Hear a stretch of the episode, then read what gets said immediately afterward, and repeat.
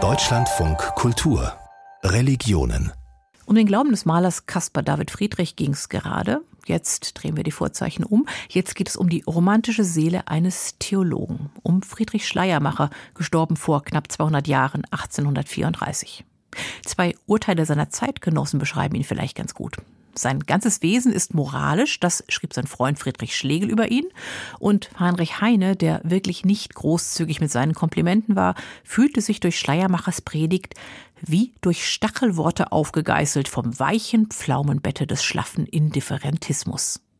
Wer war dieser romantische Theologe? Gerd Brendel war auf den Spuren Schleiermachers in Berlin unterwegs. Ein grauer Winternachmittag in Berlin-Mitte.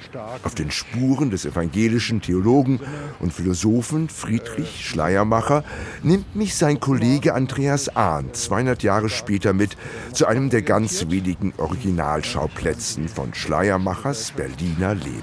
Wir sind an der Taubenstraße, Ecke Blinkerstraße und hier waren also die Pfarrhäuser der Dreifaltigkeitskirchgemeinde.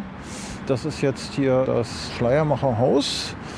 Schöner preußischer, schnörkelloser Barock. Ja, ja, ja. Gelbe Fassade, Mansardendach. Eine Gedenktafel zeigt den prominenten Bewohner im Profil. Markante Züge, die Augen weit. Welliges, schulterlanges Haar, Backenbart.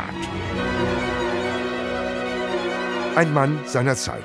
Einer Zeit der Kriege, Umbrüche, neuer Musik und neuer Ideen.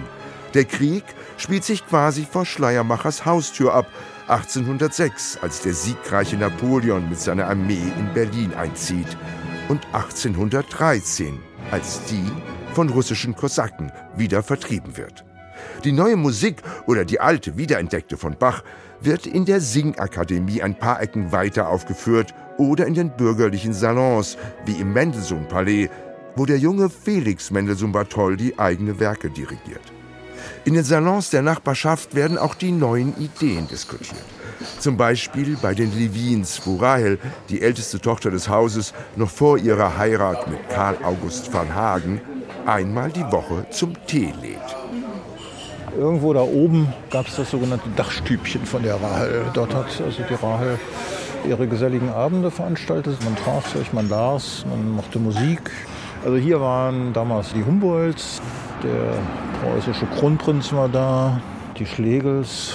Das war schon eine sehr illustre Gesellschaft. Von Heine gibt es doch die schöne Gedichte. Die Damen saßen am Teetisch und redeten sehr ästhetisch.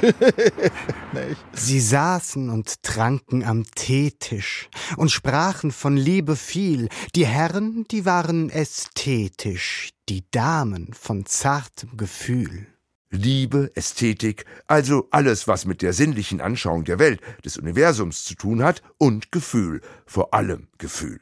Schlüsselwörter der Romantik und die Lieblingsthemen zweier Herren, die zu Rahels Stammgästen gehören, Friedrich Schlegel und Friedrich Schleiermacher. Der Dichter und Philosoph lernt den jungen Theologen 1797 kennen, als Schleiermacher seine erste Predigerstelle in der Charité antritt. An seinem 29. Geburtstag muss der junge Pfarrer Schlegel versprechen, ein eigenes Werk zu schaffen. 29 Jahre und noch nichts gemacht. Damit konnte er, Schlegel, gar nicht aufhören. Erinnert sich Schleiermacher später. Zwei Jahre darauf löst er das Versprechen ein mit dem Buch über die Religion, Reden an die Gebildeten unter ihren Verächtern. Eine Verteidigungsschrift in fünf Kapiteln, die Religion als urmenschliches Bedürfnis definiert. Ihr Wesen, heißt es in der zweiten Rede, ist weder Denken noch Handeln, sondern Anschauung und Gefühl. Und das ist für ihn ein Korrektiv zur zweckrationalen Welt. Auf den Spuren des Verfassers ist der Philosoph und Schleiermacher-Experte Andreas Arndt in der Humboldt-Universität gelandet, an deren Gründung Schleiermacher gemeinsam mit Hegel maßgeblich beteiligt war, Jahrzehnte nach seinen Reden.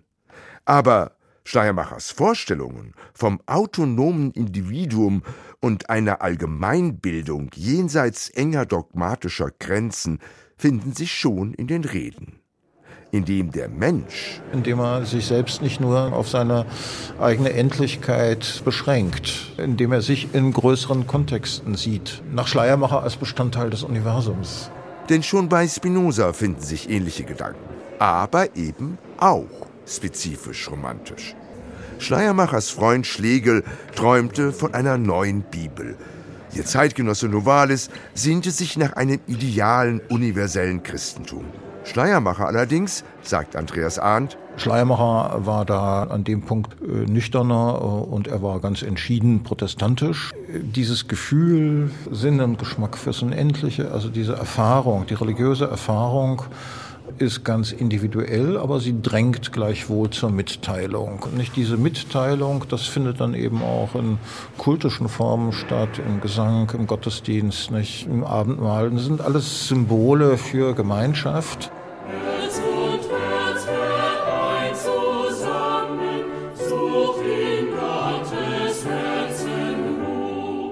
Sicherlich, am Ende ist für den Theologen und Pfarrer das evangelische Christentum die ideale Religion. Aber Schleiermacher will kein Dogma beweisen.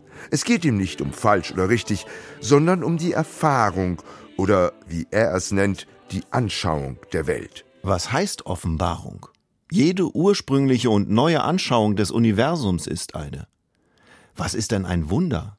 Mir ist alles Wunder, schreibt er in der fünften Rede. Ganz ähnlich dichtete Josef von Eichendorff 30 Jahre später.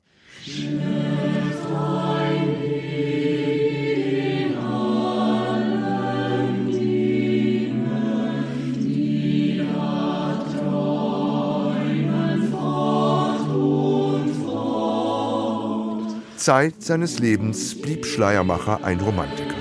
Das gilt auch für seine heute schwer nachvollziehbare Begeisterung für den Befreiungskrieg gegen Napoleon. Die teilte der mittlerweile hoch angesehene Hofprediger mit Ausnahme des jungen Heinrich Heine mit fast allen seiner Zeitgenossen. Schleiermacher erklärte von der Kanzel seiner Dreifaltigkeitskirche den Volksaufstand zum Gotteswillen. Der Philosoph und Theologe schien vergessen zu haben, was er als junger Mann einmal in den Reden gefordert hatte. Eine Forderung, die bis heute vor allen frommen Kriegern warnt. Die religiösen Gefühle sollen wie eine heilige Musik alles Tun des Menschen begleiten. Er soll alles mit Religion tun, nichts aus Religion.